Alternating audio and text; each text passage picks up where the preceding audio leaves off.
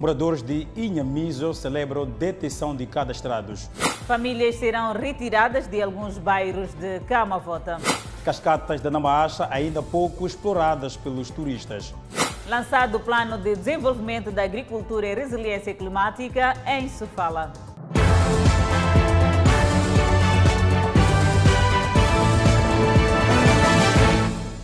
Olá, boa noite. Estamos em direto e em simultâneo com a Rádio Miramar e redes sociais. O Conselho Municipal de Maputo pretende retirar as famílias que residem em locais propensos a inundações no Distrito Municipal Camavota. E decorre neste momento a sensibilização das famílias. Distrito Camavota, cidade de Maputo. Por aqui, pouca chuva em alguns bairros, sinal de alerta. As inundações são cíclicas. Em algumas casas, a água leva meses para evaporar. Ah, aqui temos problema da água. Aqui, essa zona toda, está vendo? Aqui, toda a zona era casas. É para acabar com este problema que o Conselho Municipal da cidade de Maputo vai avançar com a retirada de algumas famílias que se encontram nas zonas propensas a inundações. Esta pretensão foi manifestada este sábado durante a apresentação do primeiro observatório distrital. São cerca de 300 famílias que estão no curso da água. Grande parte das residências pertencem a pessoas já reassentadas. As famílias teriam recebido espaços em zonas seguras, segundo o vereador do Distrito Municipal Camavota. Vamos conseguir fazer isso, mas é uma preocupação nossa como distrito. Temos que encontrar soluções para o melhoramento da vida desses municípios. O nosso maior valor é a vida, é a saúde, então temos de uma ou de outra forma encontrar soluções. Na mira da idealidade estão algumas famílias localizadas nos bairros de Maguanine B, Ulene B, Maotas, Mavalane A, Laulan e Costa do Sol. São esses bairros onde a idealidade pretende retirar algumas famílias, isso porque sempre que chove as famílias ficam dentro da água. A população neste local manifesta o interesse de retirar-se. Aqui quando chove, ei, tem cheiro de água. Muito bem mesmo. Outra situação que inquieta a idilidade e que esteve na mesa de debate são os casos de conflito de terra que se registram nesta zona de expansão. São casos, alguns com processos no tribunal. Temos tido muita intervenção, claramente é esta dupla atribuição de doate e quando isto acontece, o que nós procuramos fazer é aconselhar primeiro, chamamos os municípios, aconselhamos e ouvimos a cada uma das partes para perceber a a recorrerem às autoridades judiciais. Investidores com instâncias turísticas em Macaneta, distrito de Marraquém, clamam pela melhoria das condições da principal rodovia. Contudo, estão esperançados pelos sinais de obras no local. Esta é a via que leva a Macaneta, um ponto de atração turística, contudo, para dar certo, menos a rodovia, cujas condições deixam a desejar. Foi lançada a primeira pedra, mas de obras não se vê tanto, senão uma ligeira terraplanagem que se desgastou com a última chuva.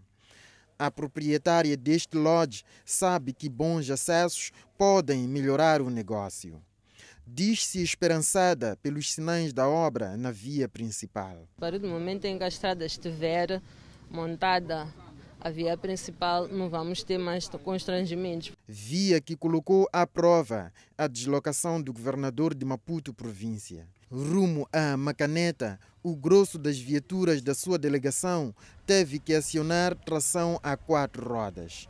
Com o chão ainda úmido depois da chuva, o veículo que transportava régulos não resistiu. Com o governador envolvido na cena, a força humana teve que intervir para desenterrar os pneus. Não foi por pouco tempo. Falamos com o diretor dos Serviços Distritais de Planeamento e Infraestruturas. A nível do governo central e do governo provincial, juntamente com o governo estatal, conseguiu-se este investimento que é para fazer-se com base na parcerias, parceria pública da responsabilidade social na companhia pela empresa Revimo, que é a gestora da nossa rede viária que é para poder se fazer esse troço mais ou menos que compreende aproximadamente 15 km de estrada. Ainda segundo Sumbani, o ritmo das obras nesta via será testemunhado em breve. As obras, aquele que é o trabalho de planimetria, questões topográficas já iniciou, a, a instalação, a montagem do estaleiro também já se efetivou, as obras, na verdade, já iniciaram. O que falta, talvez, é o roncar das máquinas de ambas. Os proprietários dos empreendimentos turísticos de Macaneta, que clamam pela melhoria das condições da via principal, dizem não haver necessidade de asfaltar ou pavimentar os pequenos acessos no interior da área turística, pois as pequenas ruas arenosas e com muitos contornos entre as matas servem também para atrair turistas. É a adrenalina de termos o areal aqui, então não podemos querer ter pavê aqui em frente à nossa estância. Assim como está, está bem, ou o que devemos é garantir e estamos felizes por isso é a estrada principal já estar a ser montada. A observação das medidas sanitárias e dos protocolos da prevenção da Covid levaram o governador a atribuir o selo limpo e seguro a esta estância turística. Os nossos clientes uh, vão chegar aqui e vão ter garantia de que tem um sítio limpo e que lhes transmita uh, segurança para que não possam sair daqui infectados uh, de alguma forma. Então, um, é uma mais-valia para nós e para os nossos clientes. Toda a mão de obra no estabelecimento é local, facto também apreciado pelo governador. Moradores de Chonissa e Tsavan pedem a aceleração do projeto de eletrificação em Beliloa, no distrito de Boana. A Eletricidade de Moçambique, na província de Maputo, assegura que a corrente irá chegar naquele bairro breve. A luz do dia disfarça a escuridão que de noite toma este bairro residencial no distrito de Boane. Os moradores de Chunissa, Chitsavane, dizem que desde 2018 aguardam pela corrente elétrica. Em mão, os moradores têm os documentos que mostram os carimbos da EDM. Nas ruas, os postes de transporte de cabos de corrente elétrica já estão implantados. Mesmo com esta empreitada, os residentes pedem intervenção de quem é de direito. Pedimos a energia, tivemos várias promessas, já cavamos aqui, já metemos postos, outros ficaram lesionados por estar a, a, a, cavar o chão que é para meter os postos. Outros postos até desapareceram por aí carregamos postes, abrimos buracos, até o carro que carregou buraco, os postes está ali avariado. Nenhum carro da EDM carregou os postes para meter nos próprios buracos. Nós é que carregamos. O chefe do quarteirão tem sido alvo da pressão dos vizinhos. Senhor Francisco Munguambe foi intermediário para a compra de alimentação dos técnicos que implantavam os postes de transporte de corrente elétrica. Já agora a população todos os dias está vendo na minha casa. Quer dizer que você que nos mandou para cavar, eh, contribuir dinheiro para essas DDM comer, comiam nessa casa aqui. Então, já eu não tenho nada para fazer. Até fui para ter com o administrador, para o administrador que nos prometeu, né?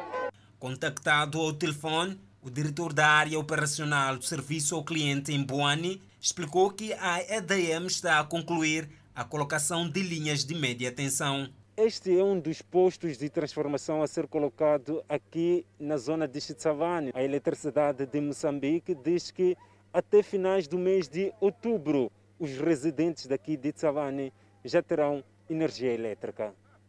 Nesse caso, é uma obra de melhoramento e expansão É uma obra de melhoramento e expansão. Então, são 5,5 quilômetros de rede média de baixa tensão e dois PTs que serão instalados. Segundo a empresa Eletricidade de Moçambique, o projeto de eletrificação do bairro está avaliado em cerca de 14 milhões de meticais. A comunidade de Inhamisoa, local onde o grupo liderado pelo ex-membro da Polícia da República de Moçambique atuava, diz estar satisfeita e aliviada com a detenção dos malfeitores. Parece ter chegado ao fim os momentos de terror que a comunidade de Inhamisoa passava na calada de noite, em que não poderia dormir sossegado se não atenta a qualquer investida que este grupo fazia nas residências. É efetivamente aqui na zona de Inhamizo, na capital provincial de Sofala, onde o grupo de malfeitores liderados por um ex-membro da corporação praticavam os seus assaltos.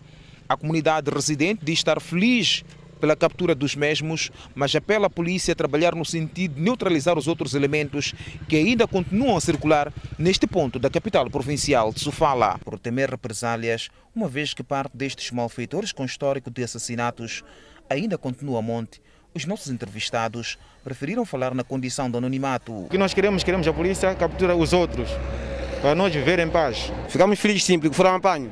Estamos precisando para fazer mais outro trabalho, para recuperar mais os outros que ficaram mais. A comunidade residente em Yamizua afirma que os assaltos e ameaças eram constantes e com a captura de parte dos malfeitores anseiam por dias melhores. Eles mesmo faziam, vandalizavam nas casas das pessoas, estupravam as mulheres na zona.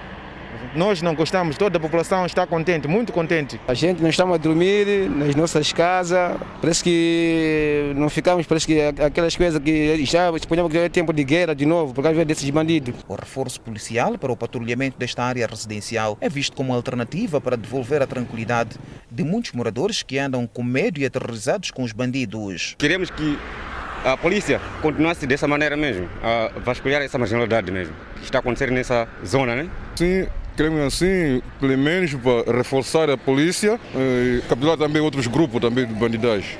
As autoridades em Sofala garantiram que decorrem investigações de modo a neutralizar parte destes malfeitores e oferecer segurança à comunidade na Beira. Três indivíduos estão a contas com a Polícia da República de Moçambique, em Maputo, suspeitos de assalto a mão armada, com destaque para viaturas. Esta quadrilha, segundo a Polícia da República de Moçambique, tirava sono aos moradores dos bairros T3 e Vela, no município da Matola.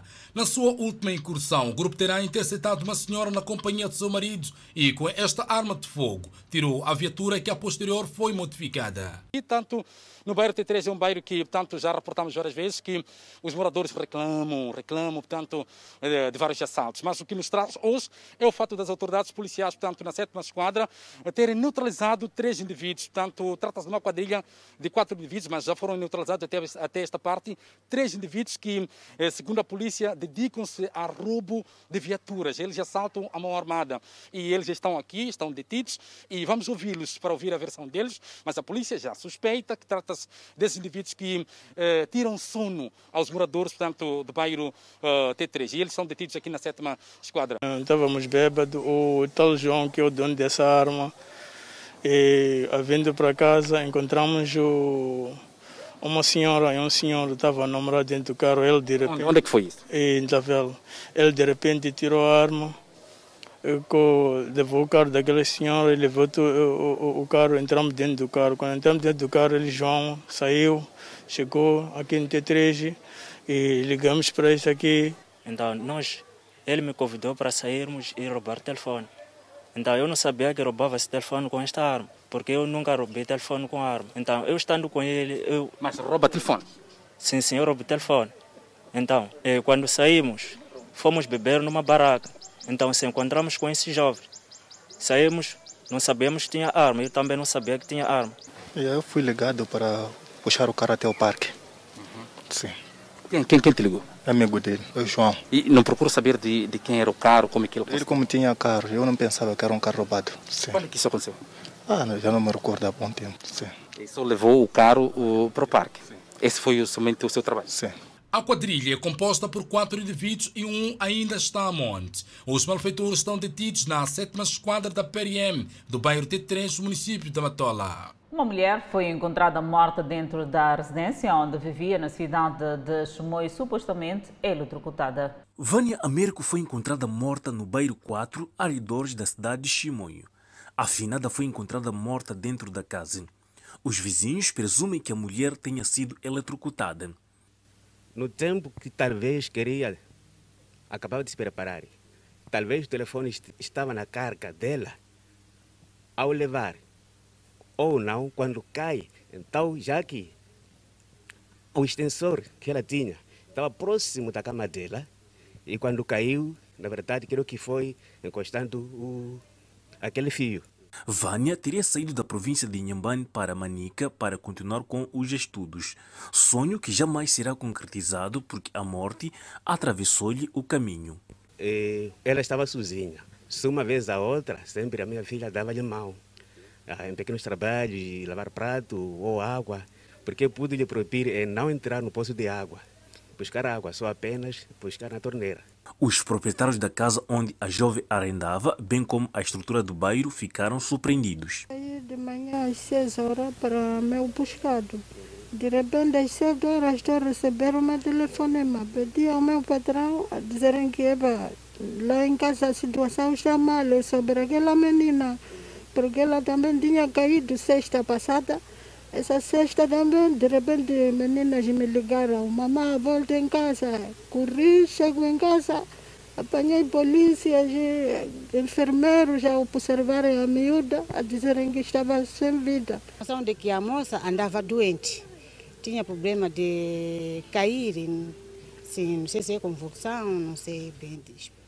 Após o sucedido, os proprietários da casa onde a malograda arrendava comunicaram os familiares na província de Inhambane e estes prometeram escalar eh, brevemente a província de Manica para trasladar o corpo.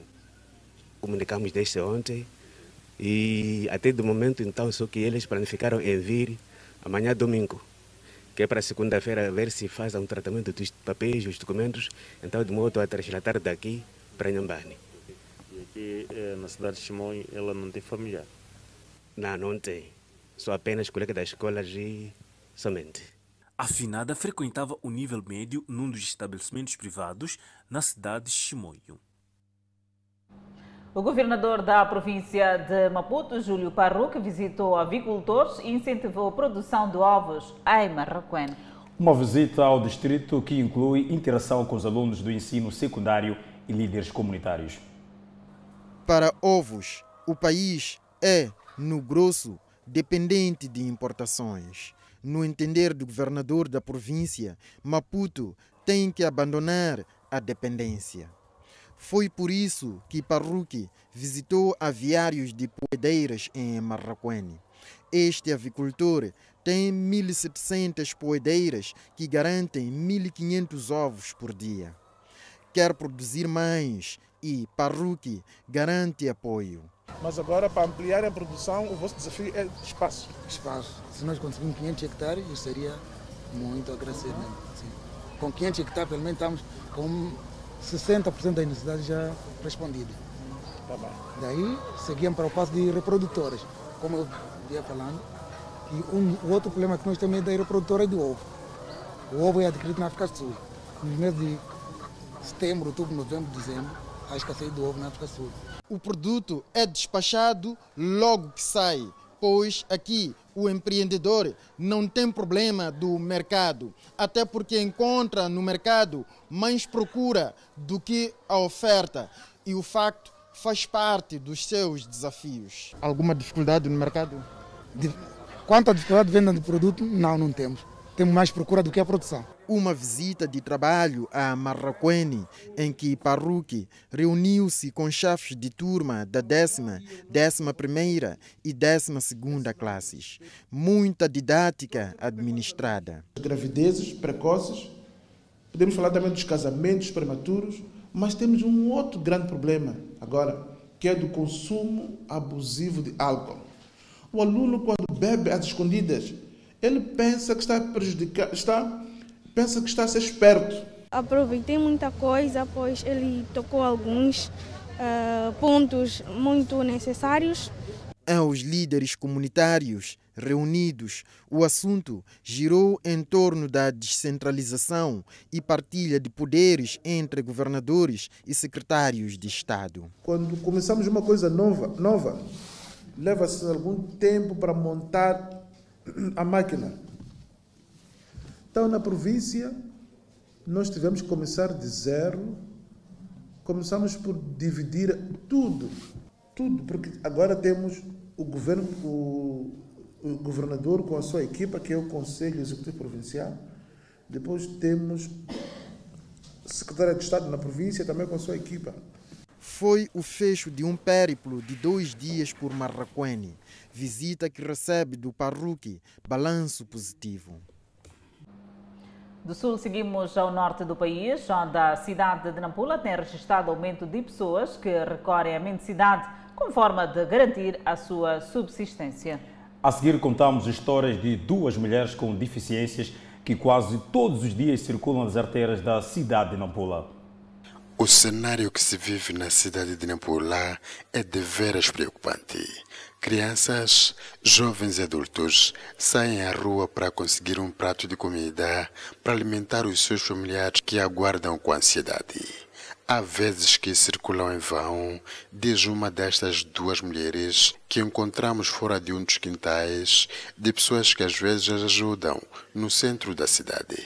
Podemos sair aqui de só aquela hora das 17, 18 horas. E há dias que a gente não apanha nada. Em 2012, Ludmila Inês, agora com 42 anos de idade e mãe de uma filha, viajava saindo do tio de Mucuba com destino à cidade de Nepula. Ao longo do percurso, teve acidente que prejudicou a locomoção.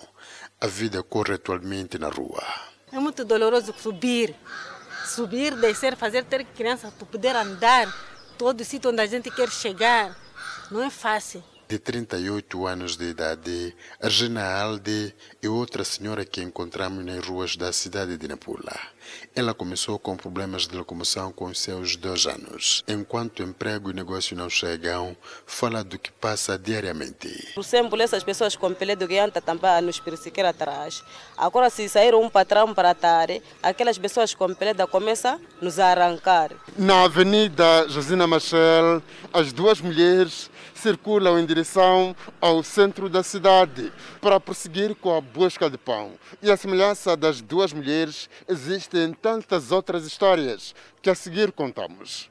Quem também vive graças a pessoas de boa vontade é o Sr. Agostinho, de 51 anos de idade, que nasceu deficiente, mas agora gera um agregado familiar composto por oito pessoas, sendo sete filhos, ele e a respectiva esposa. Aí eu comprar o seu papai, o Celeste aí. Ah, vai conseguir qualquer coisa para comprar papai, não sei o quê. No geral, o êxodo rural continua a ser responsável pela mendicidade nas artérias e ruas da cidade de Nampula, tal como diz a diretora provincial do Gênero e Ação Social. Começamos por eh, sensibilizar os agentes, os nossos agentes econômicos e sensibilizamos também ao, aos próprios beneficiários, no sentido de que é, eles canalizem os seus apoios para os centros que a direção já, já criou. Do Instituto Nacional de Ação Social INAS, várias pessoas em idade avançada beneficiam-se de um apoio mensal de 1.500 meticais no quadro do Programa de Apoio à Pessoa Idosa.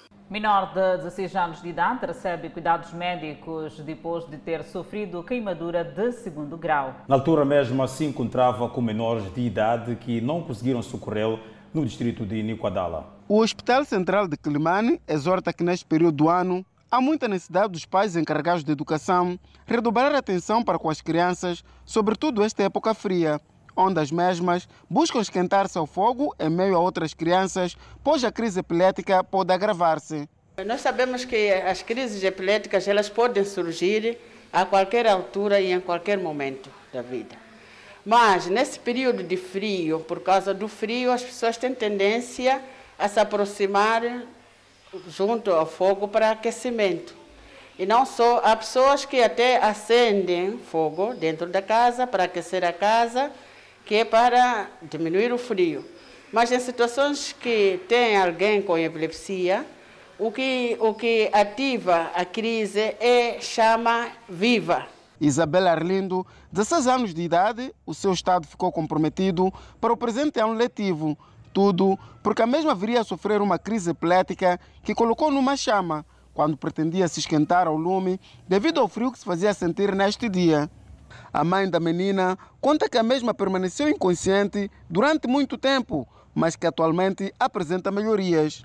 Não, era de manhã, estavam a aquecer. Estavam a aquecer? Sim. Fogo? Sim, estavam a aquecer, acenderam fogo, como tinha frio, começaram a aquecer lá mesmo. Logo as amigas dela correram, foram, como são crianças, correram. Correram quando ela Não, não, antes. Deixaram aí mesmo sentada, a brincar aí mesmo, a aquecer. Logo aquelas crianças escureram, foram brincar. Logo ela ficou logo, apanhou ataque, logo na hora caiu. Vários são os casos que têm estado a ser reportados ao nível da província da Zambésia. E as autoridades sanitárias aqui no Hospital Central de Climane avançam a ver necessidade dos pais encarregados de educação tomarem muito cuidado para com os seus educandos que tenham situações epiléticas, para que não entram em situações adversas como a da menor que se encontra hospitalizada aqui no Hospital Central de Climane. Segundo a psiquiatra do Hospital Central de Climane, por vezes os danos são graves devido aos mitos sobre a doença, onde alguns cidadãos ou comunidades ficam com algum receio de ajudar o paciente, o que tem aumentado o risco de perda de vida por parte dos pacientes com esta patologia. Uma das condições que às vezes deixam com que a criança se queime é que as pessoas têm medo de se aproximar da, da criança em convulsão. Eu quero apelar a dizer que a crise em si não é contagiosa. As convulsões não, estão, não, não se transmitem por contato ou por estar próximo. O Hospital Central de Climane avança que vários são os casos que dão entrada por parte dos pacientes com situações similares decorrentes das crises, por queimaduras, afogamentos, quedas ou obstáculos físicos, entre outros. Mas quando tratado cedo, tem cura. Enquanto isso, cerca de 1.200 crianças trabalham em Moçambique por obrigação dos pais e por condições sociais. O inquérito levado a cabo em Manica constatou em uma semana 40 crianças envolvidas no trabalho infantil nas ruas da cidade de Chimoio. O inquérito sobre o trabalho infantil revela dados preocupantes. As equipas não precisaram de muito tempo em Chimoio. Só em uma semana encontraram dezenas de casos de crianças em situações de risco. Essas crianças uh, são da rua e na rua. Uh, foi um trabalho, como dizia, envolvente, uh, onde estavam instituições públicas, mas também organizações da sociedade civil, elaborou-se este relatório que quisemos nós que coincidisse a sua divulgação preliminar com o 12, 12 de junho. No inquérito foi constatado que a violência contra as crianças está por detrás do trabalho infantil. Uma das coisas agora é fazer plano de ação de modo que essas crianças voltem nas famílias. E vamos trabalhar também com as famílias e também tem que haver denúncia junto com a Procuradoria aqui para ver quais são os motivos reais que levam essas crianças que saem das famílias para a rua. E uma das coisas que identificamos tem sido violência doméstica. Vamos trabalhar com as famílias e também trabalhar no afastamento das famílias. Vamos trabalhar também com, com outros autores. O, o município, o governo, de modo que nós verificamos quais são os, os factos reais que levam a que essas crianças saem das famílias. São crianças que, na sua maioria, são usadas por adultos para gerar rendas. O trabalho infantil é uma prática que está a ganhar contornos alarmantes aqui na província de Manica e não só. Por exemplo, estas duas crianças estão aqui a exercer, eh, portanto, um negócio, estão a vender amendoim.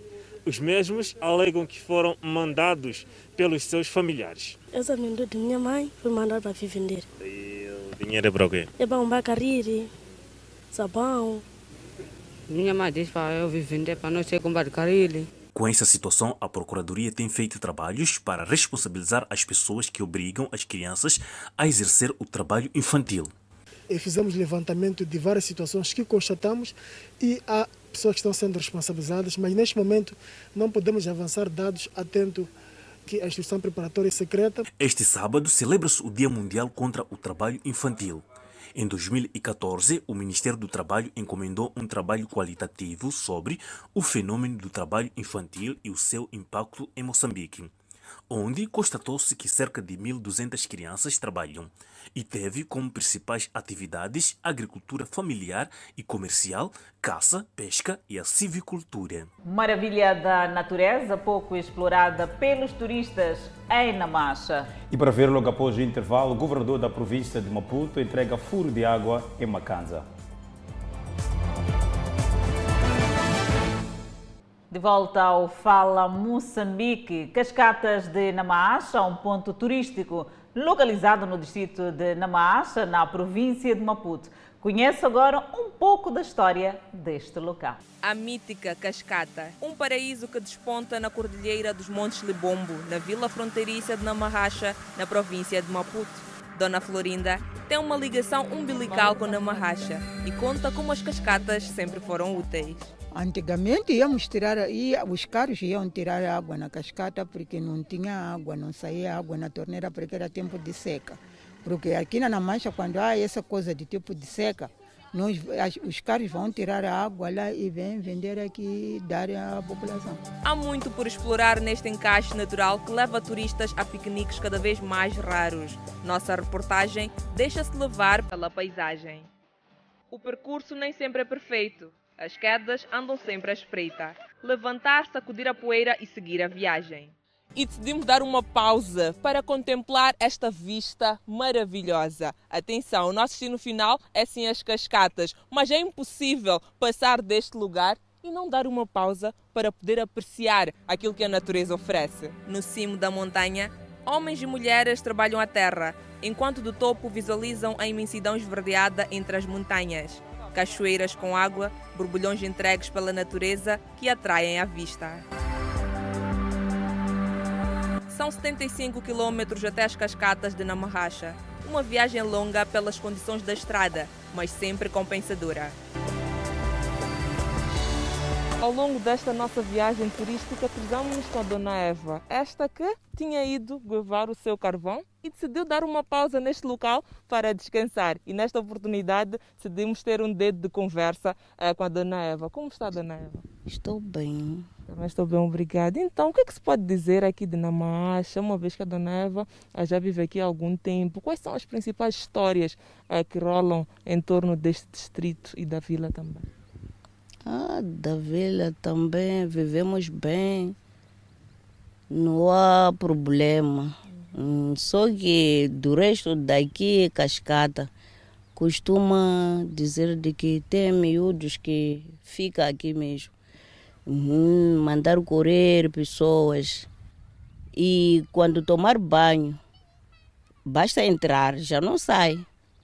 Hum, já perdemos eh, os alunos da escola. Eles vinham brincar nas cascatas? Sim, mas está tá escrito ali de que perigo morto, não viram?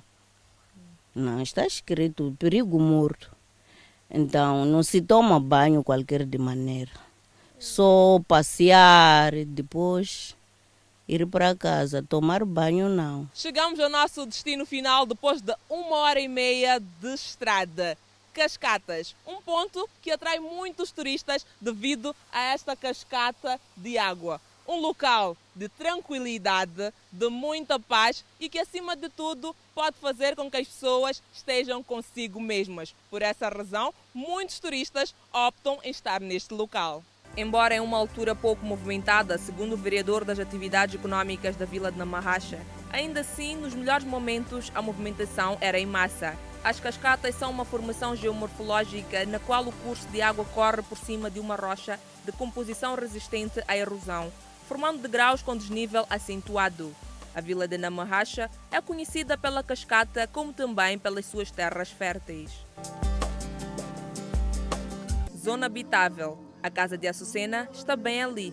Os cânticos dos pássaros são intercalados pela música.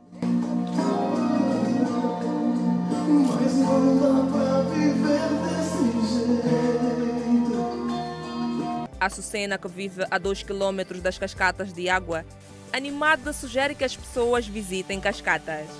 Eu convido a todos para que venham visitar cascatas, sim. Pode ser no tempo de férias ou nos outros tempos. E também na Mancha temos aproveitado tanta coisa, por exemplo, na peregrinação antes da corona, nós nos divertíamos muito e isso é importante para nós e faz-nos termos contactos com outras pessoas distantes daqui. Por detrás da beleza das águas fluviais, por detrás da vontade de dar um mergulho, existem perigos devido à profundidade das águas, entre outros. E a Dona Florinda alerta por causa das mortes nas cascatas. Ali é proibido, é proibido tomar banho, porque há pessoas que morrem ali. Ali morrem pessoas, morrem. Porque há pessoas que vão lá, aquela coisa de que ah, vamos tomar banho, mas ali tinha uma chapa que tinha um posto ali, de que é proibido tomar banho, porque as pessoas andam se fugar ali naquela água ali. Mito ou não, como já diz o ditado, melhor é prevenir do que remediar. E igual a alguns bairros a nível do país, o drama das violações nas machambas existe. Mas, por exemplo, quando chega esse tempo de capinário, por exemplo, nós começamos a capinar aqui em setembro para a gente passar, apanhar aquela, aquele tempo de outubro, quando chove, a gente começar a semear. Então, vocês só podem andar duas pessoas ou três e as vossas machambas têm que ser perto juntas. Porque se você capina sozinho, pode aparecer alguém aí vir te agredir sem ver de onde apareceu. Agora, quando vão duas pessoas ou três, vocês capinam à vontade. Mas ainda assim, tomando todos os cuidados, Dona Florinda não esconde a satisfação de ser residente do bairro Cascatas. Uma paisagem turística que de fato vale a pena visitar. Seguimos agora com a criminalidade na Beira. Comunidade de Inhamiso, local onde o grupo liderado pelo ex-membro da Polícia da República de Moçambique atuava, diz estar satisfeita e aliviada com a detenção dos malfeitores. O plano, que irá substituir o que foi adaptado nos anos 2011 e 2020, deverá adotar novas regras de reajustamento e redefinir as linhas de ação para o aumento da produção e produtividade na agricultura e promover o autoemprego e ainda a introdução de medidas de resiliência às mudanças climáticas. Pretendemos que seja uma ferramenta de gestão a longo prazo que mapeia o caminho para atingir os objetivos de crescimento e desenvolvimento que almejamos para a nossa província. A secretária de Estado em Sefala defendeu que o Plano Estratégico de Desenvolvimento 2021 a 2030 deve encontrar soluções para quebrar a rotina de fraco desenvolvimento e lembrou aos presentes que a província é rica em recursos, desafiando a todos a saberem aproveitá-los para fazer crescer a economia nacional. Precisamos saber e ter clareza sobre os nossos indicadores e metas. Precisamos saber onde estamos, aonde queremos chegar e como é que iremos chegar onde pretendemos. É preciso um trabalho conjunto, muita colaboração, muita comunicação e muita partilha. Lourenço Bulha defendeu a participação de todos no plano estratégico de desenvolvimento da província, especificando o governo, o setor privado e a sociedade civil. A população da, da província de Sofala, apelamos que de forma organizada em instituições, em instituições, grupos de interesses comuns, associações e singulares, participem e contribuam durante o processo de auscultação comunitária. Para além dos membros da representação do Estado em Sofala e do Executivo Provincial, o lançamento do Plano Estratégico de Desenvolvimento 2021-2030 contou com a participação de parceiros nacionais e estrangeiros. Ainda no quadro da visita ao distrito de Marraquém, o governador da província de Maputo entregou furo de água em Macanza e incentivou a produção de arroz em Pobol. Pouco descanso para moradores de Macanza que interrompem sono antes do raiar do sol e percorrem distâncias quilométricas à busca de água. Acordamos às três horas da madrugada para garantirmos que, antes de irmos a Machamba, consigamos pelo menos três recipientes, problema que fica para trás com a entrega deste sistema de água com bombeamento à energia solar. Com esta água, queremos que os nossos bebês, os nossos filhos, tenham boa saúde.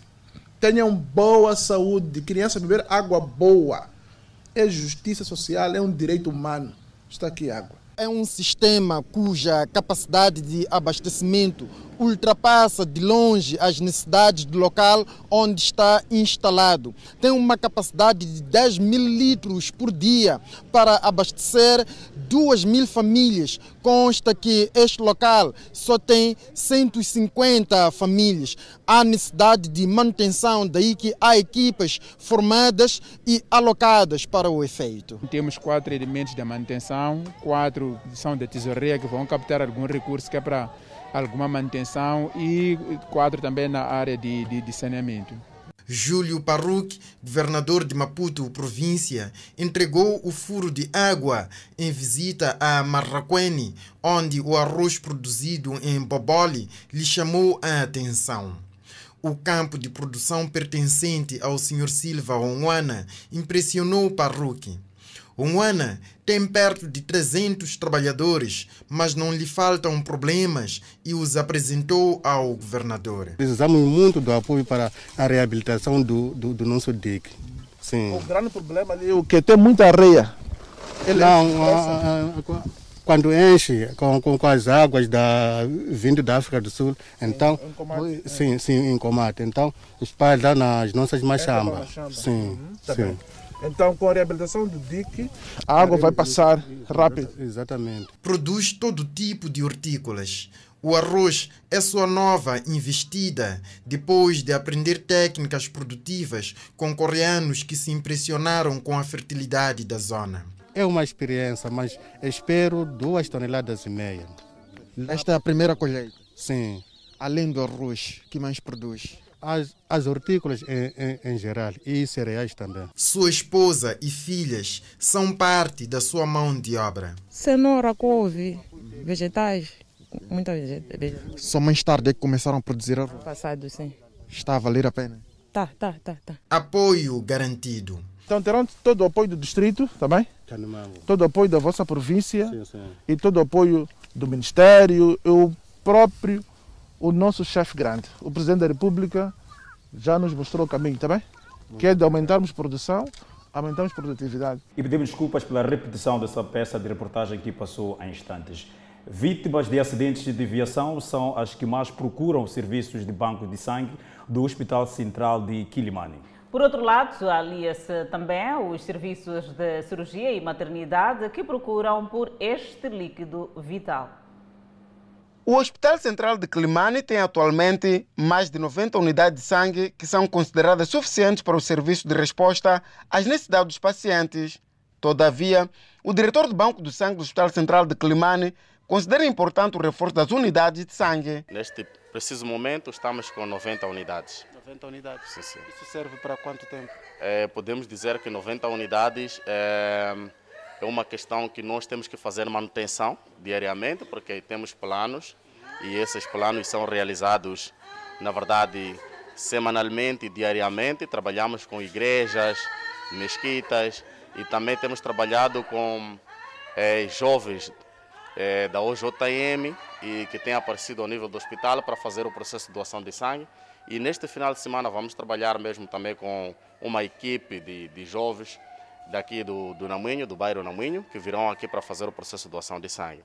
Atualmente, os pacientes têm dado entrada aqui no Hospital Central de Climane com tendências para a maternidade, cirurgias e os pacientes de vítimas de acidentes de viação são os que têm estado a requisitar sangue a partir daqui do Banco de Sangue do Hospital Central de Climane. Paulino Domingos foi doar sangue no Hospital Central de Climane pela primeira vez.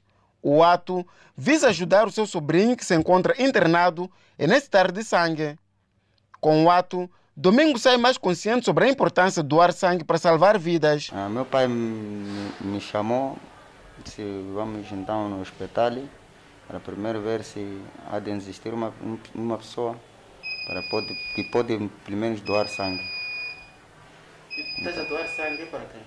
É para meu sobrinho. Teu sobrinho? Sim, sim. É que hospital veio há quanto tempo? É, há, do, há dois dias. Há dois dias? Sim, sim. E quando chegou aqui disseram o quê? Disseram, tem problema de sangue, é preciso doar sangue, darem sangue. Como forma de garantir que o Hospital Central de Climane ainda disponha deste líquido, o Banco de Sangue tem estado a coordenar com as instituições públicas e privadas, para além de vários movimentos juvenis, a fim de doarem sangue em campanhas. E a Unisocial realizou hoje em todo o país uma campanha de doação de sangue. A iniciativa surge em mais uma ação humanitária. Desde o início da pandemia até os dias que correm, o Serviço Nacional de Sangue viu-se limitado na coleta deste líquido vital. Em Maputo, os eventos de doação de sangue pela Unisocial tiveram lugar no Cenáculo Maior, Matola e Zimpeto.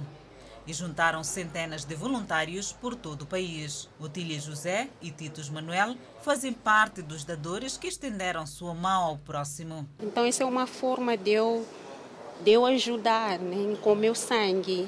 O prazer é saber que o meu sangue vai ajudar, vai salvar a vida de, de alguma pessoa no hospital. Tem uma pessoa aflita que precisa desse sangue, então, dando aquilo que é o meu melhor, eu creio que essa pessoa vai se sentir salvo, vai apanhar a mesma vida que eu tenho apanhado, que eu também fui, fui, fui que, que eu fui acolhido para para ter essa vida. Essa pessoa também vai ter a mesma vida, vai ter também a saúde que eu tenho. A vice-ministra da Saúde assegura que a Igreja é o maior parceiro da instituição no que diz respeito à coleta do sangue. Em alguns momentos tivemos uma quebra mas neste momento estamos a repor os estoques e estamos sempre com esta reposição, graças ao esforço de todas estas instituições que nos apoiam. A Igreja Universal tem, tem sido um parceiro de grande destaque porque sempre que precisamos de doações eles estão, têm estado sempre prontos a acolher. Nesta campanha foram coletadas 1.002 unidades de sangue. A nossa intenção é poder levar o, o líquido precioso até as pessoas. Eu quero parabenizar os membros da Igreja Universal por essa iniciativa, porque é mais do que a doação, uma demonstração humanitária, uma demonstração do coração das pessoas. A missão da Unisocial está também virada no apoio ao deslocado dos ataques terroristas em Cabo Delgado. O trabalho não se insere apenas na campanha de doação de sangue. Nós, neste preciso momento, estamos a trabalhar, a pensar em Cabo Delgado. No ano passado, trabalhamos para apoiar, portanto, as vítimas de terrorismo em Cabo Delgado, doando vários tipos de alimento, e estamos novamente a trabalhar nesse sentido. Também estiveram presentes autoridades como o representante do Diretor Nacional dos Assuntos Religiosos, Celestino Aliasse Jamel, e a diretora adjunta do Serviço Nacional de Sangue, Dina Ibrahimo. Mais uma iniciativa para ajudar o próximo neste momento tão difícil que o mundo enfrenta. Moçambique não notificou a ocorrência de óbito por Covid-19. E para ver logo após o intervalo, apesar da redução de raptos e sequestros de pessoas com albinismo na Zambésia, a Associação de Apoios de Albinos de Moçambique continua preocupada com o fenômeno.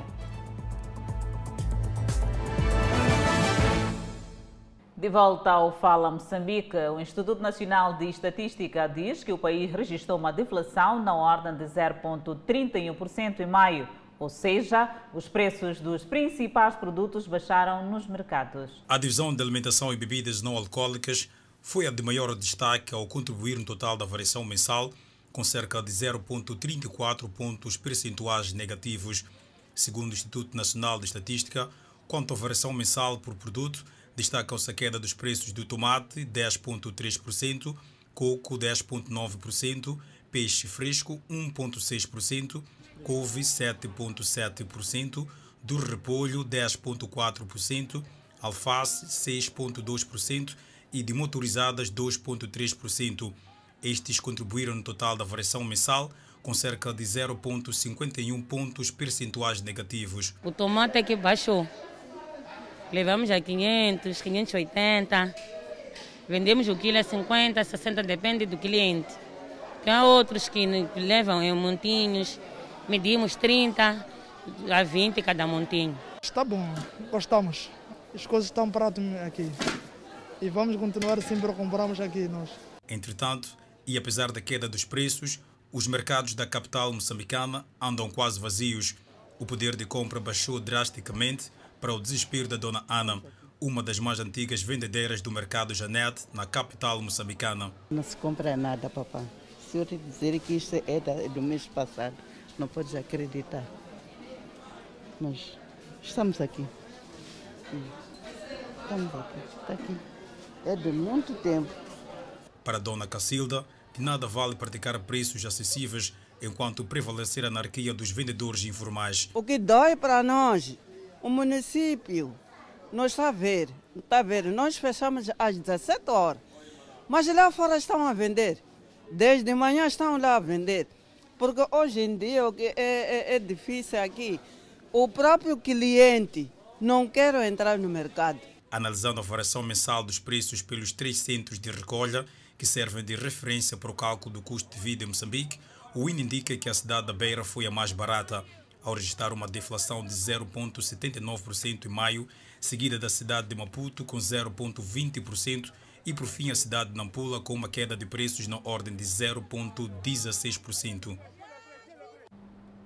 Apesar da redução de raptos e sequestros de pessoas com albinismo na Zambésia, a Associação de Apoio aos Albinos de Moçambique continua preocupada com o fenômeno. E só no primeiro trimestre deste ano foram registrados três casos contra cinco do igual período do ano passado.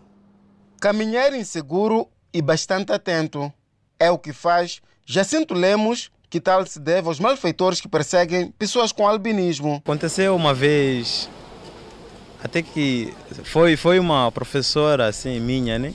Então, depois de terminar as aulas, depois de terminar quase o ano, né? Então ela entrou em um outro número, tipo, em tentar ligar para mim também. A dizer que ah, vamos no sítio X, nos localizar no sítio X. Só que depois de eu ter falado com ela umas duas, três vezes, depois eu fui mudar da linguagem. Eu disse, está a falar com o encarregado da tal pessoa que você está a falar com ele. Então, tu está a dizer para podermos nos localizar sítio X. Onde é que podemos localizar? Quais são as horas? Então, dali, naquele dia.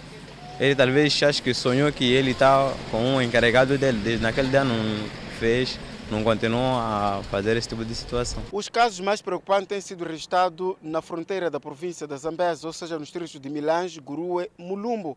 São estes locais onde tem estado a se registrar casos de tráfico ou tentativa de tráfico de albinos. No entanto, ao nível nacional número 1, distrito de Mucuba e Alto Moloco também tem estado a ter alguma tendência. O delegado provincial da Associação de Apoio aos Albinos de Moçambique, Cristiano Kumbani, diz que o governo e outros atores da sociedade civil estão a redobrar os esforços de forma a reverter este cenário. Quando falamos de redução, estamos em termos comparativos. Há sensivelmente três anos, quando a onda de perseguição de pessoas com albinismo eclodiu, particularmente cá na província da Zambésia, tínhamos em média, dentro de um ano, quatro a oito casos registrados. Então estamos a falar nesse preciso momento que a redução tende realmente a reduzir. Estamos a falar de, de fasquia por aí três, dois a três, quatro casos máximo. Até esse preciso momento ah, temos ah, o registrado ah, três casos que aconteceram ao longo deste ano.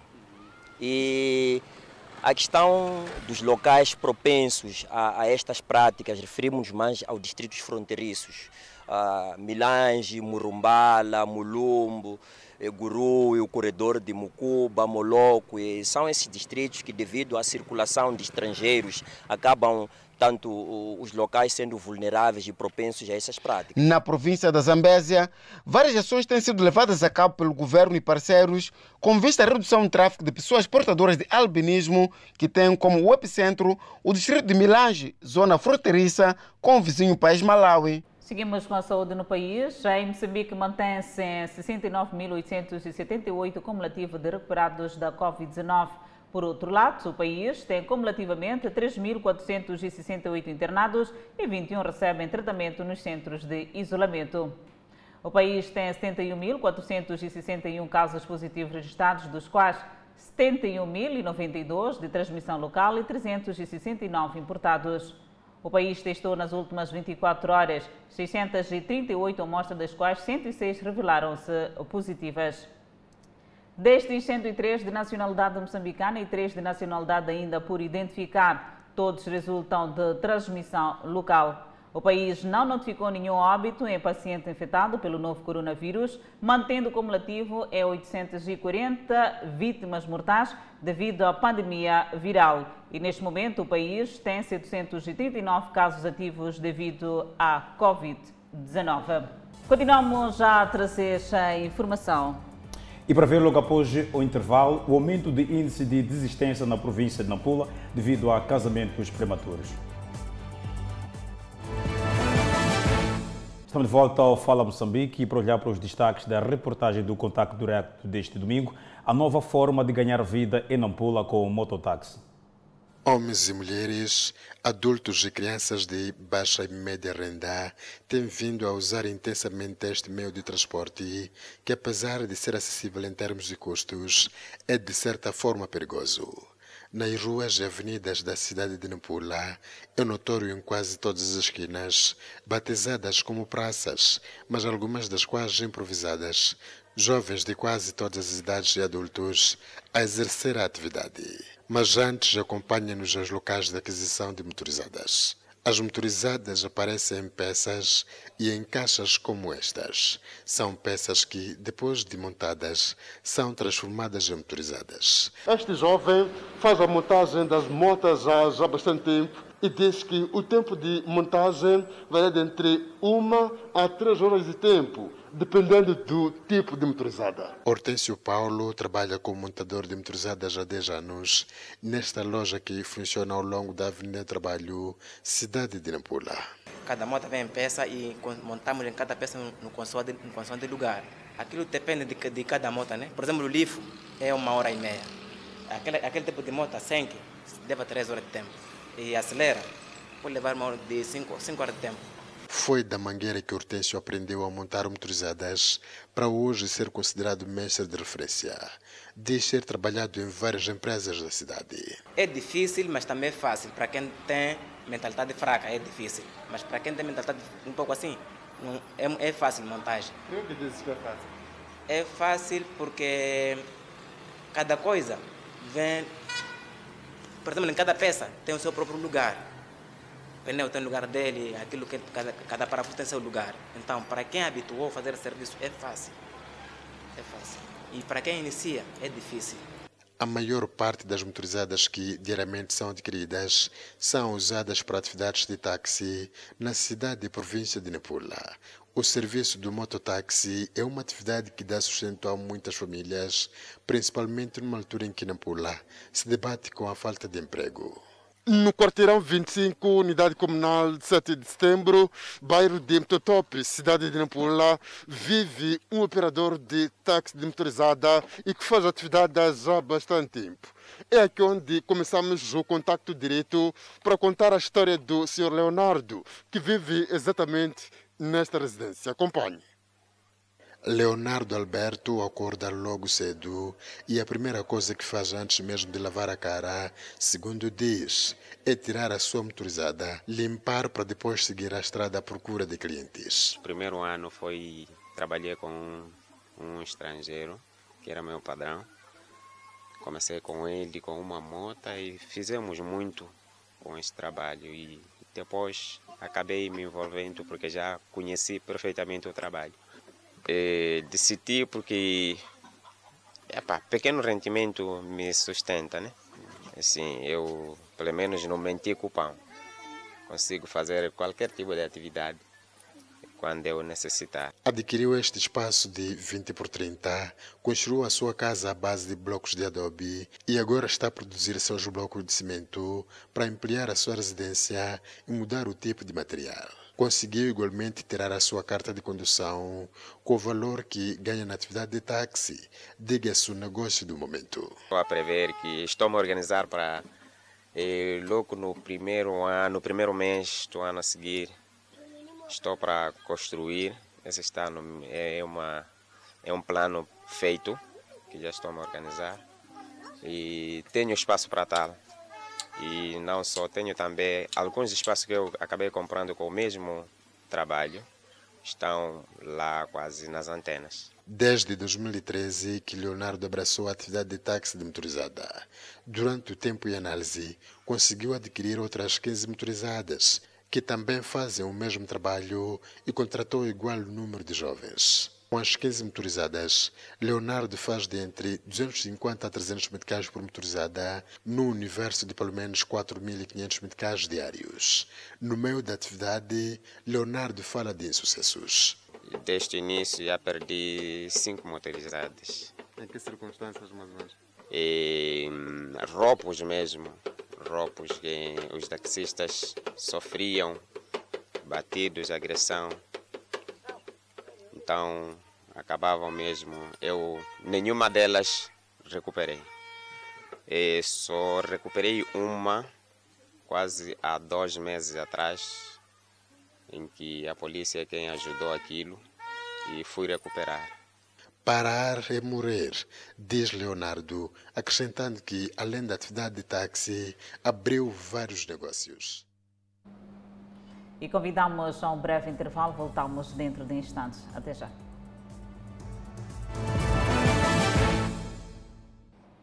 De volta ao Fala Moçambique e seguimos com a página internacional. A economia da Índia estava prestes a se recuperar no primeiro choque pandêmico, quando uma nova onda de infecções varreu o país.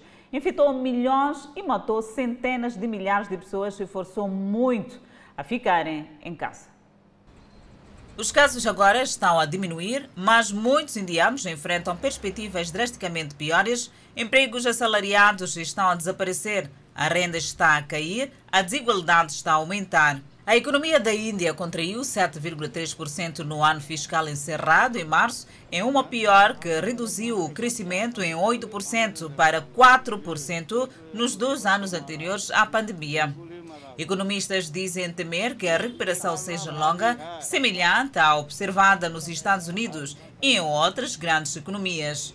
A economia da Índia foi uma das que mais cresceu quando o primeiro-ministro Narendra Modi repentinamente puxou a maior parte da moeda da Índia para fora de circulação em 2016, visando a corrupção. Seguiu-se uma grande reforma tributária cujas dificuldades ainda estão a ser resolvidas. O principal programa de Modi, Make in India, para fortalecer a manufatura, fracassou e o desemprego aumentou. Uma análise da Research Center, publicada em março, estima que 32 milhões de indianos foram expulsos da classe média pela pandemia. O relatório definiu a classe média como pessoas que ganham de 10 a 20 dólares por dia. Ele estimou que o número de pobres da Índia, aqueles com renda de 2 dólares ou menos por dia, aumentou em 75 milhões por causa da crise. A Administração de Alimentos e Medicamentos dos Estados Unidos da América disse que a Johnson Johnson deve jogar fora milhões de doses da sua vacina Covid-19 que foram fabricadas em uma fábrica de Baltimore que sofreu muitos problemas, mas também liberou milhões para o uso.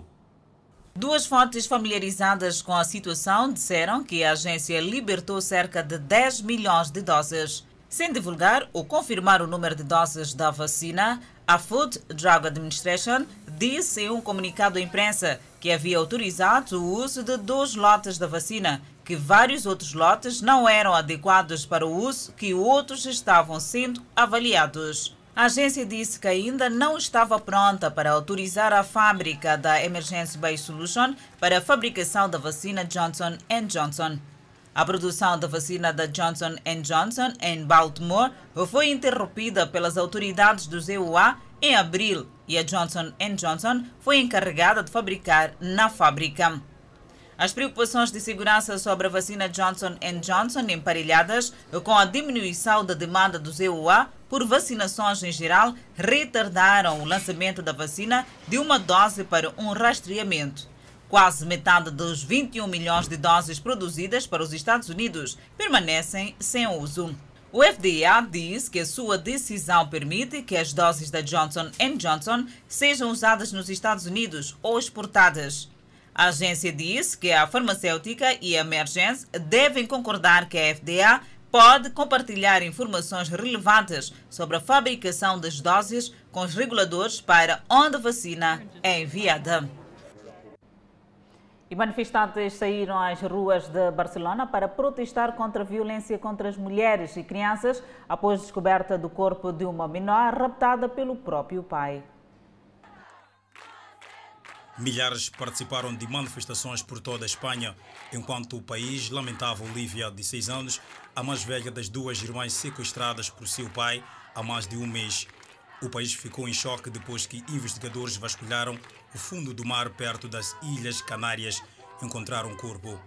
Os legistas confirmaram que o corpo encontrado em um saco e amarrado a uma âncora a uma profundidade de cerca de mil metros pertencia a Olivia. Outra sacola semelhante que estava vazia foi encontrada nas proximidades por um navio de pesquisa oceanográfica especial ajudando na busca, disse a Guarda Civil da Espanha acrescentando que a busca por Ana e seu pai, Tomás Gimeno, de um ano, ainda estava em andamento. Numerosas figuras políticas e grupos da sociedade civil condenaram na sexta-feira a morte de Olivia e apoiaram a mãe das meninas, Beatriz Zimmermann. Gimeno e as meninas desapareceram a 27 de abril em Tenerife, a maior ilha do arquipélago largo da África Ocidental. E o Fala Moçambique fica por aqui. Obrigada pela atenção dispensada. Continuação de um ótimo sábado na companhia da TV Miramar. Até a próxima.